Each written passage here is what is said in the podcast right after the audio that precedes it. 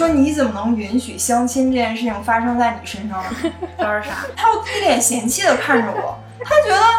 让你相亲怎么了？你是谁呀？就是你知道吗？就是他的那个感觉，就是你别老就是把自己对，别老端着，你以为你有多了不起啊？偶像包袱是你有什么好有包袱的，对不对？相亲怎么着你了，对不对？然后他又说，我相亲过程挺愉快的。有一次我相亲相着一个幼儿园同学，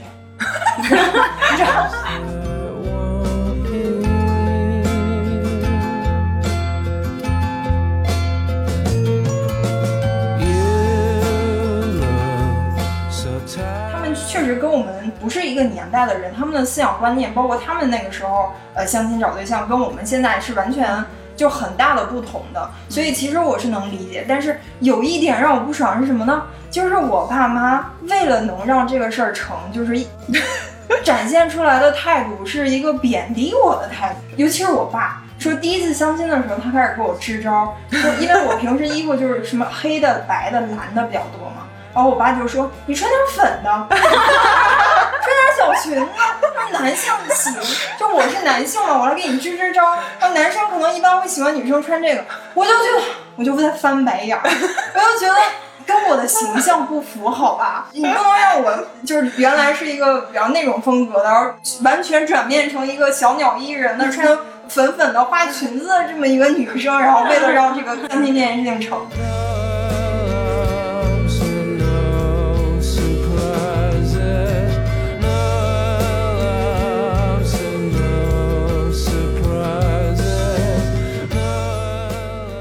大家好，欢迎来到想聊天儿，我是大宁。这期节目是我们第一次四个主播一块儿聚到一起，然后想要聊一个话题，就是相亲找对象。然后我们之所以能聚到一起，也是因为这个话题好像大家都挺想聊的，就是都很有的说。都有共鸣，宇宙性的话题。先请他们跟大家打个招呼吧。Hello，我是瑞娜，我又来啦。Hello，我是妮蔻。Hello，我是 Jessica。最近也也是很巧，就是在微博上，杨奇涵就是被他的那个网恋的女朋友骗了一百万，激起了网络上的群嘲。我觉得我们其实可以从这个微博热点切入来聊这个话题。你要不要先介绍一下背景？因为我我其实没有没有看到这个微博，主主要是我也不太关心杨奇涵，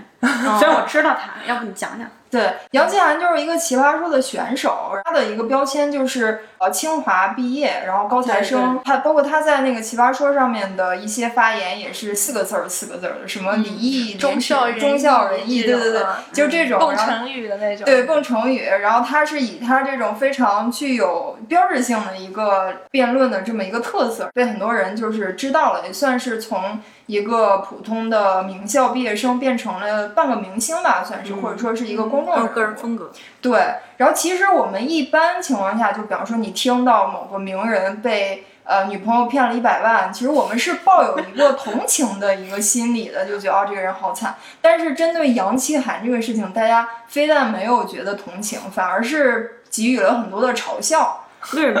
他跟他这个女朋友认识是在他的直播间。然后他在直播的时候，他发现有一个女网友或者说他女粉丝吧，就是疯狂的给他刷礼物，就是一刷就刷个几万块钱或者是十几万块钱那种，就是、哦这么多对，然后就 引起了引起了杨奇涵的这个注意。后来他们就线下认识了。然后就谈起了恋爱，呃，谈恋爱了之后，他也在他自己的粉丝群里面去炫耀，说他女朋友是正牌北师大毕业，然后对他特别好，疯狂给他花钱，而且他女朋友的身高减去体重大于七十。就是说他女朋友又高又瘦，就各方面条件，无论是样貌还是学历，还是就是物质方面的，就极大的满足了他的一个虚荣心嘛。然后结果没想到就翻车了嘛，就其实他们两个已经发展到了一个他要打算要带他这个女朋友回家去见父母的这么一个阶段。然后就有一天晚上，他发现哦，他的手机就是被他女朋友就是转了好几次转出去，转转给这个女的，然后就是转了一百万吧。然后后来杨奇涵就有一次在他女朋友跟他都在家的时候报警了，然后这个事情就上了微博，然后就遭到了嘲笑。所以嘲笑的点就是。就是叫你炫，叫你叫你找你女朋友，凡尔赛，就首先就拔是太高了。对，首先就是因为他的要求就感觉就很奇怪，就是他自己就非常一直功利性。对，就他自己就标榜他自己是一个啊高知有文化什么什么，但是他选的标准还不是看别人有钱，是，对。有钱有颜，对啊，嗯。你并不应该用钱和颜，还有什么身高体重这些去衡量嘛。嗯，对啊，结果他就是选了这么一个，然后还天天凡尔赛，然后就被骗了。那这不是就是大家喜欢看到的吗？就我觉得他这个事情背后也反映出了像这种九八五名校他们的一个。就是在择偶的时候，他们到底是在用一个什么样的条件去去选择自己的对象？还有就是，你都是一一个接受了非常相当于在国内是受了最顶尖的一个良好的教育的这么一个，就高晓松精阶层。高晓松的话说，就是国之重器，然后培养出来的都是一些精致的利己主义者嘛。其实杨千嬅也多少有一点反映这个趋势。其实我我脱离国内有点久了，我觉得现在国内这种九八五是一件非常了不起的事情吗？就像之前就也很火的，就是那个九八五相亲局嘛，嗯，就是一帮九八五，也不是一帮吧，就是几个名校，清华、北大、复旦什么的，他们哦弄了一个、一个平台，就是专门给这几个九八五名校的学生们以及毕业者们，然后去相亲相亲的一个平台，叫然后陌上开花的。啊，对对对对对啊就是他另一个节目里他们聊过是吧？就是不合时宜那期节目，就专门请了陌上开花的创始人叫月亮，还有一个专门研究爱情和婚姻和那个就是家庭方面的一个教授叫沈一斐。嗯，他们两个在那期节目上激起了一个非常激烈的一个辩论，就是相当于节目简直太好听了，就就是非常精彩，对双方的观点都很，就是就都很坚持自己的。对，而且确实也就是各有各的角度，各有各的道理。就是你你会想很多，就是现在大家到底是用一个什么标准在找对象的？嗯嗯，但是我听那期节目，就是我觉得他们两个在聊两件事儿，就是那个月亮，他其实在聊结婚，然后沈一斐就是沈沈教授，他其实一直在聊爱情。啊，二哦，所以他们两个就是我也觉得他一直俩聊两个事儿。对一直在鸡同鸭讲的感觉。对，我觉得那个月亮一直在强调一个商业的角度，他的公司的定位这么个感觉。然后那个教授就一直在从什么找对象是爱情什么本质什么对，因为他是研究这个的嘛。对，然后去强调他作为一个公司的社会责任感什么之类的，就是你不能有歧视，就把他这个九八五这个事儿规定为一个就是有点歧视的意义在里面。但我觉得讲的也有道理，就是值得他去反思。嗯，所以所以九八五的人一起相亲是成功概率比较大吗？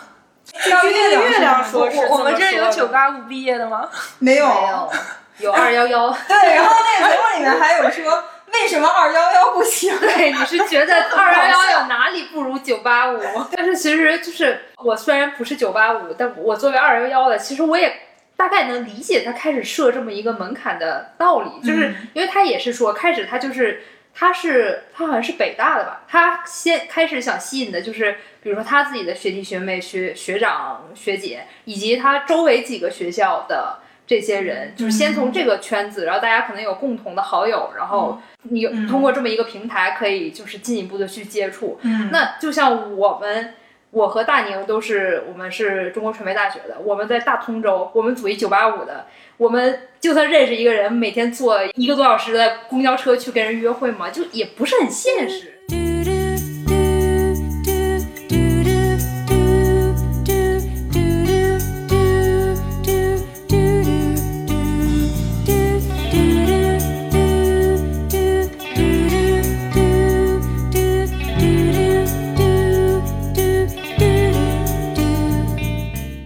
九八五学校那么多，二幺幺的学校那么多，他们都是已经是比如说本科的一个学历，他们的差距就真的有那么大吗？就只要他达到这个基础，那么他是二幺幺九八五学这个学那个的，我觉得其实都已经在一个基准线上，可以达成这种沟通的嗯一个基础了，已经。嗯，对，所以我觉得就是揪在九八五这件事情上，我还蛮不能理解的。就是我是九八五，你也是九八五，但我们学的是完全风马牛不相及的专业。你是理科，我是学艺术，那我们俩聊得来吗？都是九八五，可能也聊不来。所以九八五这个筛选条件，我觉得还蛮奇怪的。嗯，所以就是因为这个才激起了这么强烈的讨论嘛，大家就觉得你这个筛选条件，一是可能不太符合爱情发生的原理，然后另一个就是会不会带有这种学历歧视。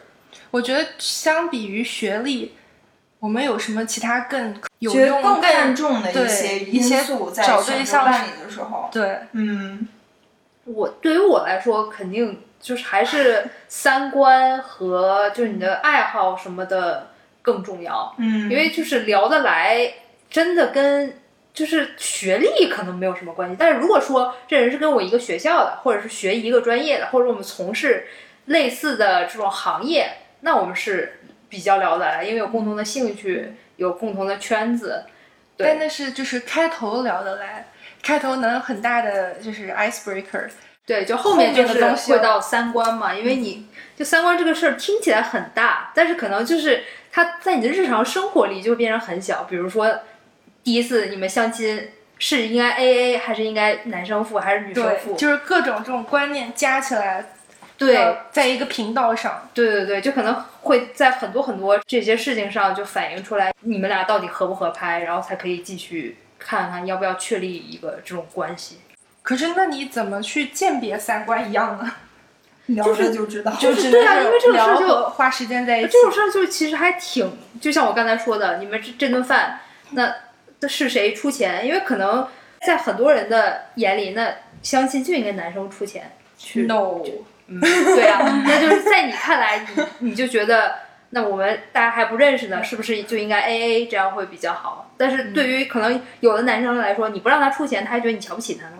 所以没有这就是错，对，这就是只要两个人一样嘛。两个人嗯在一个频道上，可能就是一直都在不停的试探，看看大家去碰哪些地方就是你们是一致的，然后哪些地方不一致，但是又可以接受的这个范围，那那就是合适的。那嗯，how about chemistry？你不要标英语啊，对，还有直翻什么？嗯，那化学反应，那么化学反应呢？好职业，就是他在这个就是你找对象的筛选列表里面排到什么地位？我觉得这个 化学反应啊，就是那种类似于一见钟情的这种东西，或者是或者是日久生情什么这种反应，感觉还是在年龄比较小的时候会反应的比较明显。对，嗯，有一个叫什么情感易感期嘛，就是你可能青春期和二十多岁的时候，你这个化学反应或者是对这方面会更容易有。对你到一定年纪之后，你再见到心动的，可能动心已经动不起来了。对，真的就有很明显的这种感觉。我也有这个明显我没有，我觉得都能动，但是就是我也是我觉得是很明显，就是比如说你去，我没有相过亲，但我约过蛮多会的，就是你跟不不同人见第一面，一般吃饭嘛，就是整场你自己的状态是非常不一样，你碰到一个。就是心动的人，我说的那个化学反应是很不一样的。你就是知道你是喜欢就是这个人，但他他不是喜欢，他就是长得帅，crush，我知道这是一种，就是 crush，对，就是一看着怎么个翻译，就是一种生，我觉得就是可以生理反应对，就是一种生理荷尔反应蒙，荷尔蒙对告诉你，就是有一种气场，就好像那种很原始的，就是你闻一闻，然后你你感 受一下你跟他待在一起的那个气场，然后你就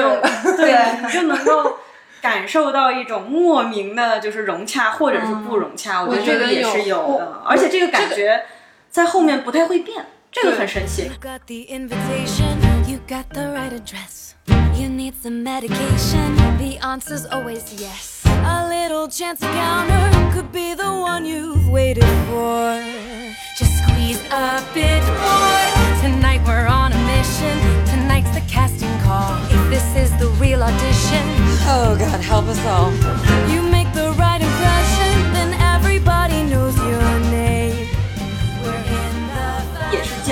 一两个那种场合遇到的人，然后我就一开始会质疑我的感觉，因为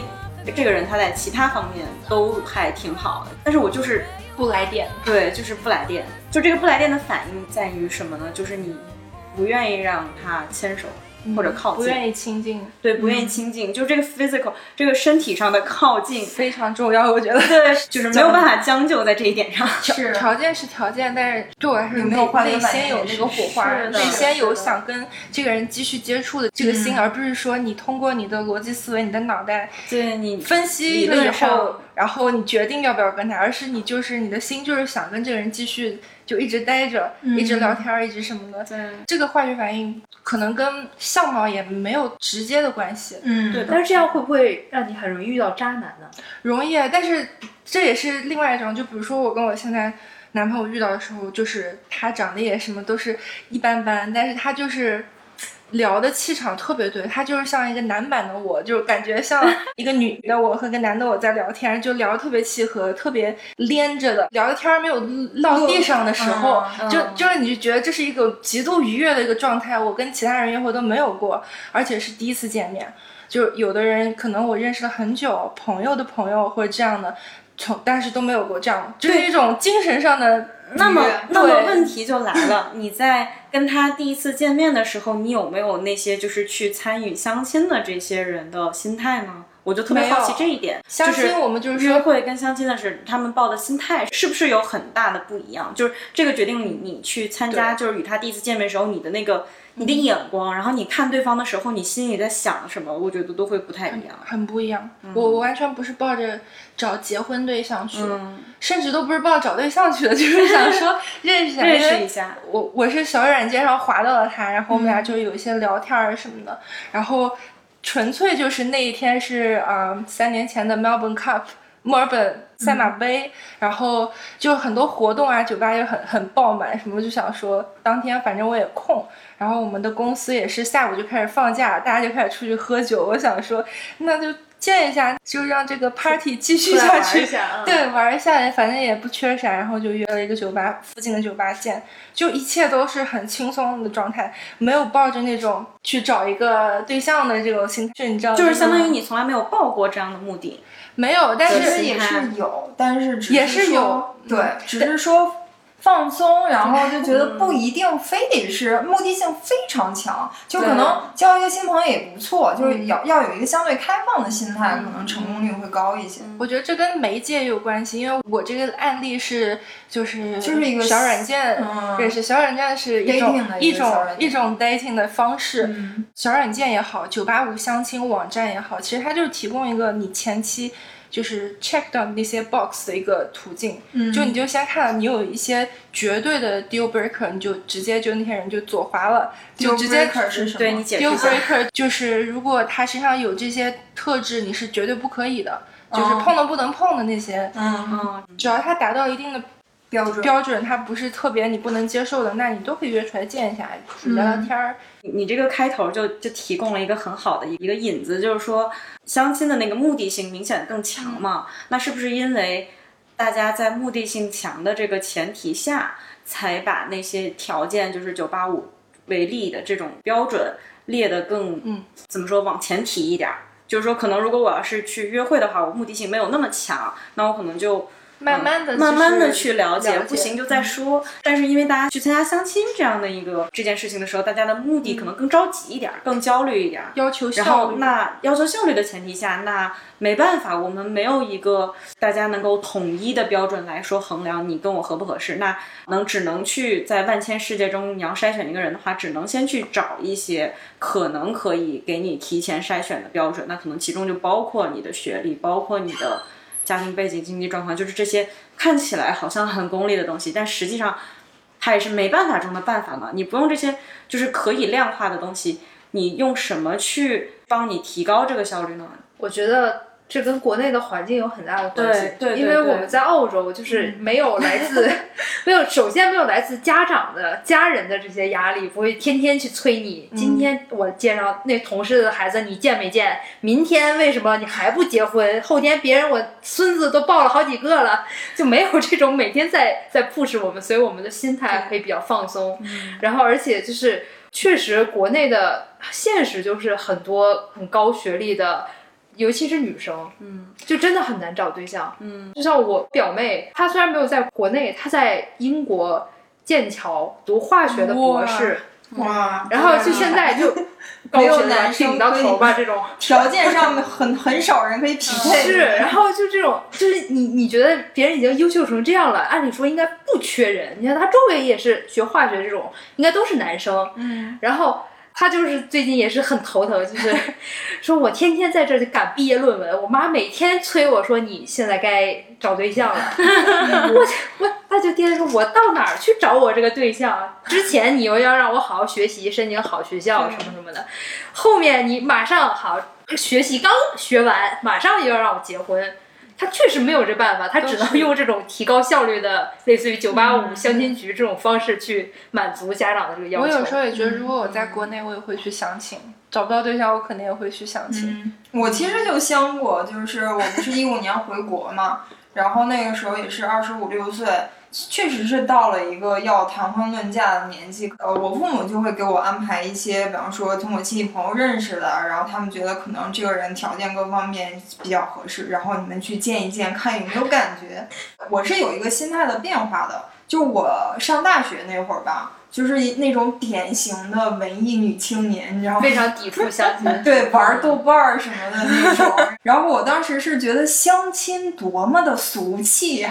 跟我这个人设好不搭。然后其实我那个时候是一个很排斥的心理。然后我是怎么着对相亲这件事情把这个我的偏见给去掉了呢？是因为我有一个好朋友，他是一个在我的呃好朋友圈里面是一个。非常怎么说，就是比我更文艺女青年，然后在结婚、找对象、相亲这种事情上更挑剔，然后更难，就是相亲这件事更跟他挂不上边儿的这么一个人。结果，结果我回国了之后跟他见面聊天，然后他又说他最近在相亲，然后给我震惊了。我说你怎么能允许相亲这件事情发生在你身上呢？他说啥？他又一脸嫌弃的看着我，他觉得。让你相亲怎么了？你是谁呀？就是你知道吗？就是他的那个感觉，就是你别老就是把自己对，别老端着。你以为你有多了不起啊？偶像包袱是你有什么好有包袱的，对不对？相亲怎么着你了，对不对？然后他又说，我相亲过程挺愉快的。有一次我相亲相着一个幼儿园同学。你知道，现在大家都长大了嘛，二十多岁的人了，一聊幼幼儿园同学，然后就聊得挺开心，但是没有那个化学反应，但是后面就是大家就变成朋友了嘛，这样成了蛮有意思的。对，然后我就觉得是我真的太把自己当回事儿了。相亲有什么不好的，对不对？既然你到这年纪，然后你也有这个需求，你可以去相亲啊。然后我就彻底改变了我对相亲这件事情的态度。然后我就跟我爸妈说，OK，我接受相亲，可以来相亲。然后你 大家可以来排队了，也不是来排队，就是我我觉得可以吃个饭认识一下，说不定就能遇到合适的人，对吧？然后我就相了这两三次吧，然后基本上都是见了见一次或者两次，就确实是不太容易有这个感觉。你知道我对相亲的改变是什么？我觉得我对相亲的看法。的改变完完全是来源于我父母对相亲的期待，嗯，就是早期的时候，大概我二十多岁的时候，他们就开始给我介绍什么叔叔伯伯的儿子多么多么优秀，哪个哪个学校也是列条件嘛，然后觉得 OK，然后家长那关过了，然后他们就会介绍给我说，哎，你要不要去联系联系，见一见你们小孩儿？那个阶段，大概我二十多岁的时候，他们会特别有期待。每给我介绍一位男嘉宾，他们都会期待这事儿能成。对呀，我爸妈也是这样的。那个时候我就会有点抵触，我就压力很大。我觉得，觉得这怎么可能能成？这不能成，我怎么跟你们交代？我怎么说？成了，成了，分手了，怎么跟你们说？嗯，然后我就会抵触。到后来。其实我有谈过一个男朋友，是我爸妈介绍的，然后失败了，而且失败的很难堪。然后他，我妈，我爸妈不提这件事儿。他们瞬间就意识到，他们介绍的，他们筛选过条件的小孩，也有可能是不好的小孩，或者是不合适的小孩。嗯。从此以后，呃，我单身了一段时间，没有再 再给我介绍任何人。但是在某一个阶段，可能二十五六岁的时候，又开始蠢蠢欲动。然后那个时候，他们心态就放缓了，他们就会说，哎。这个小孩谁谁谁的小孩也在澳洲，哎，多认识个人挺好的，你就去见见，当做交朋友。对他们的那个那个心态变了，然后我我就不觉得被压力对，我就也就轻松了。我我我觉得可以讲一下我第一次相亲的这个事情，也是我爸妈。已经就是使出了浑身解数，发动各种朋友圈，挑到了一个他们觉得各个条件方面特最好的条件的一个男生，是一个在北京当医生的一个人。呃，介绍的那个人还说，啊，这个小伙优秀，然后长得帅，然后人也特别好，然后我爸妈就对这个相亲局抱有了一个极高的期待，也是给我特别大的压力。其实那个对方还行，就是是一个正常人，就是聊了一次发现三观不合，主要是。哎，我我很好奇，就是你们是怎么发现三观不合的？就是聊的时候去发现，其实第一期节目我也有讲，就是他你在跟他聊天的时候，可能大家都会就是交换一下信息，或者是就聊一些对一些呃生活方面或者是学校方面的一些看法什么的。然后我就发现这个人呢，他就一直在聊一些柴米油盐层面的东西，就是在聊啊北京生活有多么不容易。然后我毕业了之后，然后那个工资怎么怎么样，或者是北京户口怎么怎么样，或者就一直在聊这些话题。你想要给他就是高晓松那句话，就是不只有眼前的苟且，还有 诗和对远方聊一些诗和远，不要太就是我们可以聊柴米油盐，但是我觉得就是还是要有一个 balance 的吧？你不能一直在这些苟且里面在这儿弄。然后当你试图去聊一些诗和远方的时候，你就发现他还是会跟你聊到柴米油盐。然后这个就让我觉得哦，可能就是大家关注的方面是不一样的，不适合你，就或者说他不好。对，不是这个人有什么问题，他也就是各方面就是照顾你挺周到，然后饭局也约得很很得体，谈吐也 OK，只是说大家不是一类人，就真的聊不到一起去，就是这样子的。那不合适就就算了，对吧？然后这整件事情，我觉得我对对方没有什么，然后整个相亲局也没有什么，最让我觉得不爽的就是我父母。但是我也不是说在在责备他们，因为他们确实跟我们不是一个年代的人，他们的思想观念，包括他们那个时候呃相亲找对象，跟我们现在是完全就很大的不同的。所以其实我是能理解，但是有一点让我不爽是什么呢？就是我爸妈为了能让这个事儿成，就是一 展现出来的态度是一个贬低我的态度，尤其是我爸。说第一次相亲的时候，他开始给我支招，说因为我平时衣服就是什么黑的、白的、蓝的比较多嘛，然后我爸就说你穿点粉的，穿点小裙子，让男性喜，就我是男性嘛，我来给你支支招。然后男生可能一般会喜欢女生穿这个，我就觉得我就在翻白眼儿，我就觉得。跟我的形象不符，好吧？你不能让我就是原来是一个比较那种风格的，然后完全转变成一个小鸟依人的，穿粉粉的花裙子的这么一个女生，然后为了让这个餐厅这件事情成，我就觉得，你知道吗？就是心里非常不爽。我就觉得你们真的太不了解，你是不了解我吗？还是就是你知道那种那种那种心理，就是会有这种 push 的感觉，以及你你你会觉得你父母可能对你。不足够了解，以及像好像你父母在这方面没有看到你你的闪光点。我我觉得父母的期待有点带入他们那个年代相亲的那个那个整个环境。对，他们那个时候介绍一个相亲就是这样，很正式，很重视，然后怎么捯饬一下，然后有的人像比如说我爸妈还是跨城市跑在一起相亲的，这种就是其实他对现在已经完全不是这种情况。对，而且你爸的那个观念就是有体现了两个点，第一就是他。嗯，会认为就是普遍男性会更喜欢外表更女性化的 这样的一个东西，所以他希望你能更展现这方面的东西，就只能说这是观念的不同吧。对。然后他不知不觉就是希望你去迎合这样的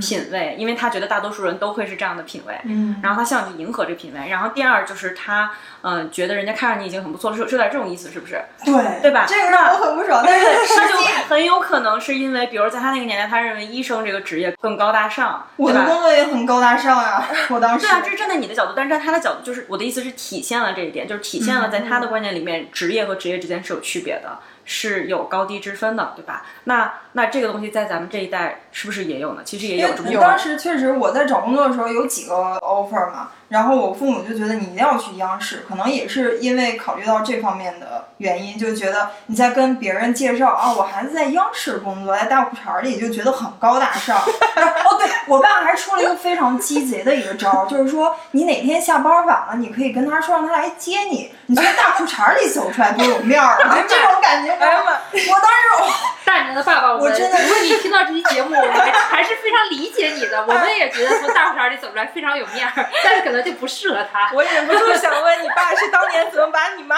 搞到瘦的？没有啊，的，就各种就真的就是 他还是能理解，但是跟我们这代人真的不一样。所以父母这种有有点儿带年代感的这种期待和这种经历，可能放在我们相亲的时候，可能不需要太放在心上。他以为是按照我为们的你好，他以风格来为是在出自己的力，然后给你出招什么的，嗯但是其实就我就没有这种经历，因为我父母就是自由恋爱的，就是他们对，但是他们也不是那种就是从就完全不认识的人，也是因为是父母在一个单位。然后呢，当时我姥爷是生病了，然后我爸爸作为团支书什么的要去探望家属，所以就是这么认识的。然后在家里就见到我妈妈，所以他们当时就是自由恋爱。所以到我的身上的时候，就我父母也是从来没有说你一定要找一个什么什么什么样的人，这样这样这样这样的人不能进我们家门儿，就他完全不会给你限制这种乱七八糟的。当然我也是很有主见，就是到他们知道的时候，已经这个人已经我 认定了，我已经没有给他这种拒绝的机会。对，但是其实我还是会有那种担心，就是如果我找的对象，我父母不认可，我该怎么办？你们会有这种有啊，你担心吗？我不会耶，因为我妈也是那种就是放任，就是你喜欢什么样都行，你找一扫大街的我都能接受。就我妈就是非常的尊重我的选择，但是她她话是这么说啊，你要真的是哪一个她相信你不会是找一个对对对，而且而且她给我介绍人的时候，就是强调他们的优点的时候，还是会老一套会说，但是她给我的理由可能就是说，她会从一些就是她认为更长远的角度来说，比如说。那我觉得这个孩子他特别优秀，那我不是说你一定要找这样优秀的人，但是我的意思是，你们之后在一起，他可能会在嗯家庭的这方面考虑会更全面一些，然后能更照顾你一些。然后他就给我解释了这些东西，然后这些东西我就能够充分理解，就是说他为什么要说出这个人很优秀，你就要跟他往下走，就是他给的理由非常充分，然后我也可以去跟他平等的去沟通。后来我就觉得很舒服，我就我就我就继续跟他沟通，我说这些我也觉得挺重要的，但是呢，问题就在于我们两个现在真的是聊不到一起，他跟他说的点我根本 get 不到，我说的点他也 get 不到。连笑都不能笑到一起的这种情况下，那你们两个在条件上或者说再呃性格性格互补上再合适，也会是一个很大的问题。所以就是曾经给我介绍过那样的男生，但是没成就没成在这儿了。嗯，对，但是我妈对我就是那种，就我不会有这样的顾虑，是主要是因为他是这种放任。但是有一个更更深层次的原因，就是因为我爸我妈他俩就是一个典型的失败案例，而且他俩都是九八五的。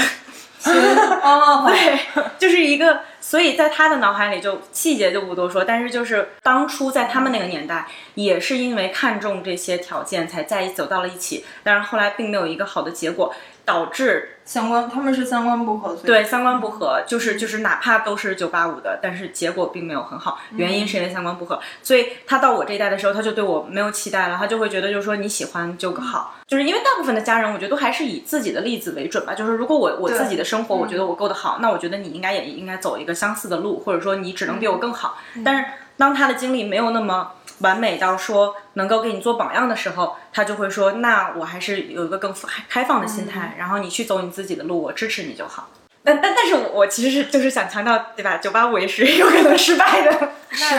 是，你九八五九八五里的学生条件也相差很大，有的可能呃白富美家条件很好，有的可能是凤凰男，对吧？这个是是尤其是有很大差别的。尤其是条件好又怎么样呢？就是这听起来大家还是聊得来，是最能够让三观是一个这个感情走得远的一个东西。对，我觉得三观是一个最最重要的或者最基础的一个一个原因。如果三观不合，真的是没有办法一起生活的。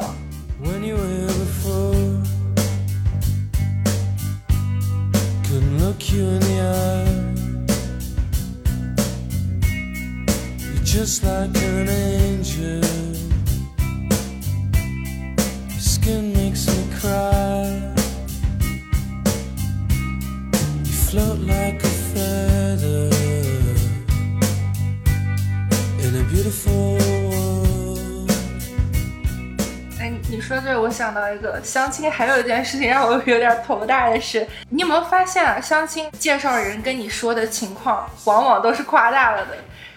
介介绍人会把你的情况说的更好一点，哦。然后把介绍的男方的情况说的更好一点，结果两个人一见面，其实都会有点失落，都会觉得哦。他不是这样。就比如说，嗯，因为我个子高嘛，所以所有的跟我爸妈介绍男孩子的介绍人都会跟我爸妈说，那个男孩子一米八好几呢，然后结果见面都是一米八以下，你知道，哦。就是会有这种，但其实就是这种没有必要，你知道吗？就是反而是我觉得把条件说的不好一点，更容易成。你，倒倒也不必，就是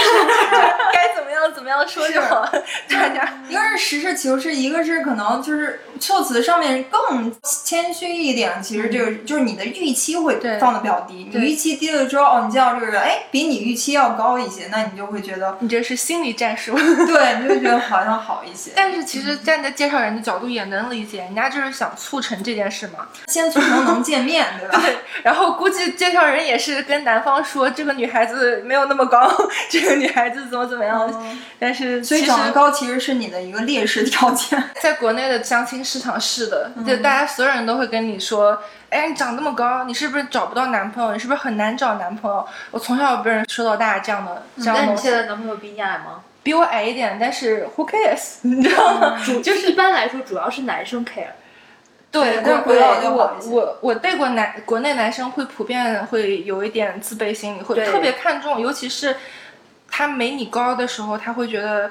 别人的眼光啊什么的。我我甚至经常有的时候在国内时候会有收到，就是男生朋友啊同学会说，哎呀，你要不是那么高，我就追你了，就是这种话，嗯就是你可见。嗯但是你到国外以后，国外男生没有人在意你不在意，我也不在意的，是就是真的，就是我们别人的眼光和社会范式，就这种东西真的是对你影响太大了。就是可能你内心还有那么一个小角落，想说我不要去管别人的目光，但是当别人的目光真的一个一个向你投来的时候，你就有点顶不住这个压力了。所以这个同辈压力也是不是也是一个逼着大家去相亲、去找对象的一个？哎，有其中一个非常有，就哎，人家都有对象了，你还是个单身狗，就这种哦，这个同辈压力。。对，这个我觉得我们在澳洲就主要就是来自于这种压力。对，有一点就觉得大家好像都成双成对了，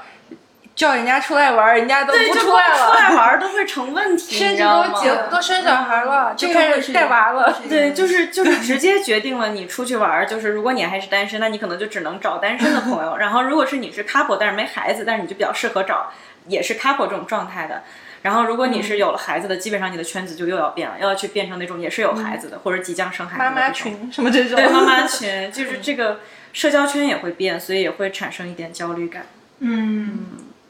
而且在澳洲，其实尤其是对于女生来说，找对象的压力还是挺大的。嗯我刚才还在看，就是最近有那种调查报告出来，就是在看各个大学里面男女生的比例，嗯，然后就是差距前几名就有什么悉尼大学。就是女生要比男生多几千个，嗯，对啊，就是你从入学的时候，你周围就女生就多很多，你你你周围的竞争者就多很多，对他们好多人都说澳洲没有男生吗？对，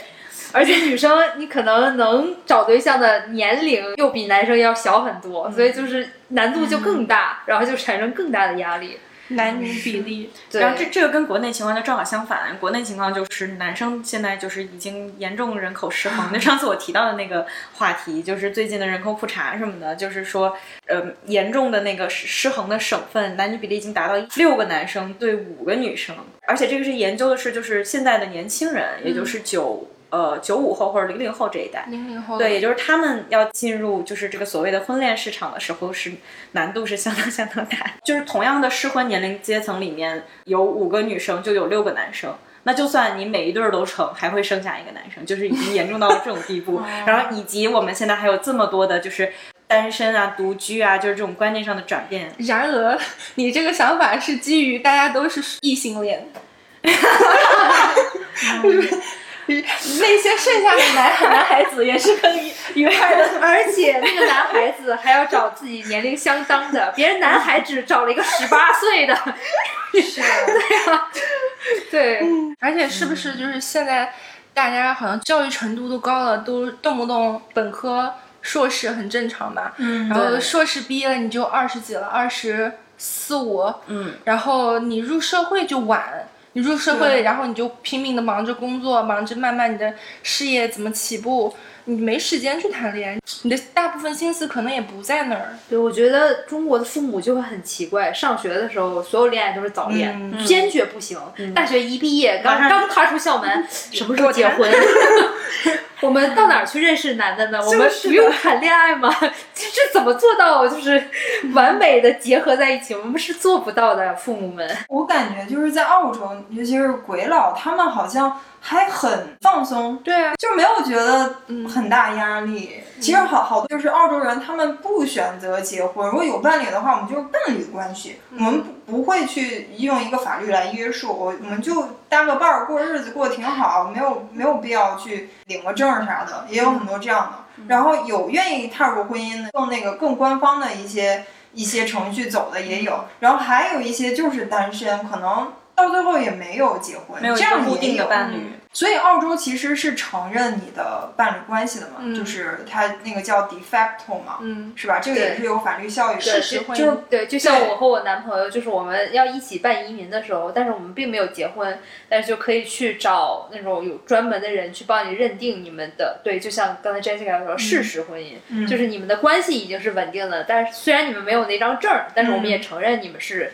一对儿，嗯，对，然后你并且你一辈子都可以用这种关系去，呃，包括分割财产啊，对，去生活是完嗯全没有问题的。也是我也是来到澳洲之后，我发现他们在婚恋这块儿的开放度好也好，可选择性也好，会比国内要大一些。从他们对于这两个人认识的阶段开始，一直到。呃，一起生活，就整个的这个阶段是比较怎么说分明的。就可能你刚认识是一个阶段，然后最后你你们进入 dating 就是约会是一个阶段，然后约会的过程当中，可能有一天你们觉得双方都到了一个程度，说我们想要承认彼此是男女关系，这又是一个阶段。男女关系相处的不错，OK，我们是不是要进入下一个阶段，就是 partner 的关系？就那个 de facto 事实婚姻的关系。对，我们可以聊一下这个区别，因为 dating dating 文化，我在来澳洲之前也是没有一个脑子里是没有一个明确的概念，就只有就因为我们在国内没有这个阶段的区别，但因为我们来的早，现在国内都也有了大部分都也都有点像这种模式了。是所以到底是什么区别呢？就是跟国内谈恋爱交男女朋友。总简单来讲，就是国内是你必须要是男女朋友了，你才能约会；国外是你先约着约着约着约着好了，我们再变成男女朋友。嗯，可能你在约会阶段，你还可以去见别人。对，都是这样，都是对对对，所以约会其实就是一个互相了解的过程，就是看合不合适，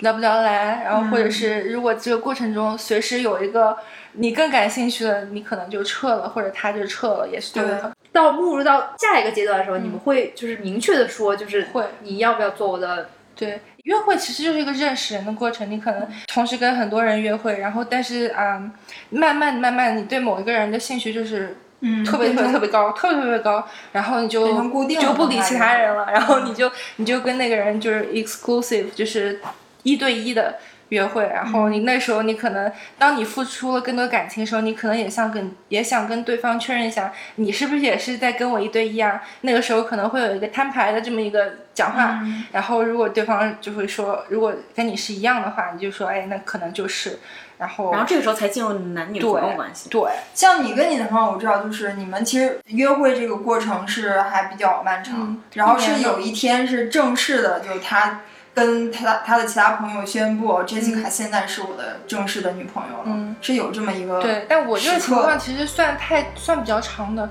个人其实案例都很不一样，三四个月就变成男女朋友的也很多。嗯然后我有有认有认识一年就结婚了的也有，然后就是其实个人的案例都是蛮不一样。都不一样。 천천히 오가는 대화 속에 남는 단어는 몇 개일까요 구석진 자리를 앉아 커피를 마셔 그대의 일부 식지 않도록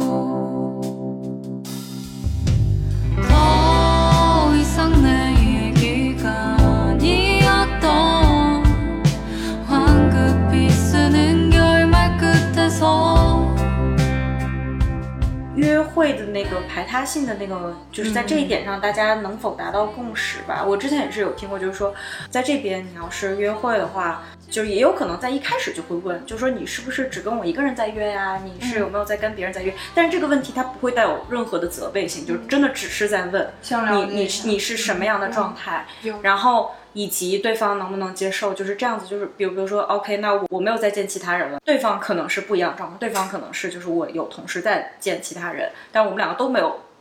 成为男女朋友，但是我们两个对对方又是有兴趣的，那这个时候只要双方能够达到一致，那就可以继续约着，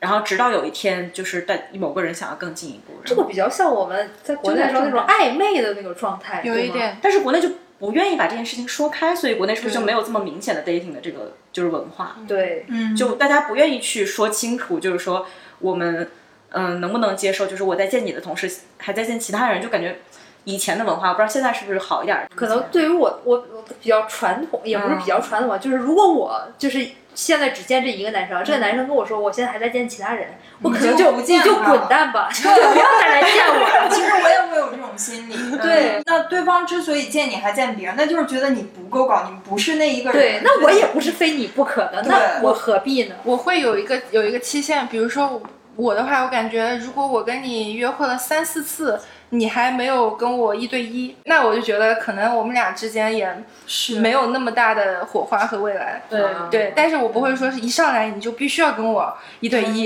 对。嗯，但我觉得国内还是给我感觉还是那个潜台词，就是说，如果你现在跟我是以约会为目的见面的话，那你这段时间你就不能见。我觉得期待不一样吧，因为国外就是大家都是本着认个认识个朋友。交个朋友就是轻松的，以朋友先相处着来的这种感觉，所以你不会期待你只有我一个朋友，所以为 是 对不对？嗯，可是在这方面，可能中西文化还是有那么一丢丢差异。虽然说现在好像这个差异有一些在靠近，嗯，嗯，所以相亲可以同时相很多个亲吗？没有吧？据我了解，应该是你，比方说你相一个亲，完了之后你决定跟这个人再接触看，你是不会再去相别的。确定跟这个人不 OK，那我再去相别的，应该是这样。不然的话会被认为是渣男或者渣女。但我觉得中国的这个婚恋观也很奇怪。我记得当年就刚看美国电影的时候，就会发啊，美国的那种剧的时候，就会发现他们很 care，就是说 I love you 这这一句话，就是说着这是个很重的承诺。对但是对于我们来说，好像 从来没说。对，就很容易就说出口了。就是你，你要是真的对这个关系很深，你应该是对这句话也是一个很慎重的态度。但是其实对我们中国人来说，好像也也不是。对，就是说了几百次之后也可以立立马分。对，嗯，但是在这边就是感觉 like 和 love 的差别很多，就是喜欢跟爱的差别，在西方人的概念脑子里是两件事儿。就是他们可能觉得你说出爱的这个情况就已经真的很深了，就是可能甚至要走向婚姻。对，有的人他会被吓走，就是我现在没有准备好。我现在还是阶段。对 对，但是我们就觉得哎，没什么太大区别，只是更强烈的一个表达而已，就并不代表代表着我对关系这个认可度有多高。我感觉外国人还是有一点不一样。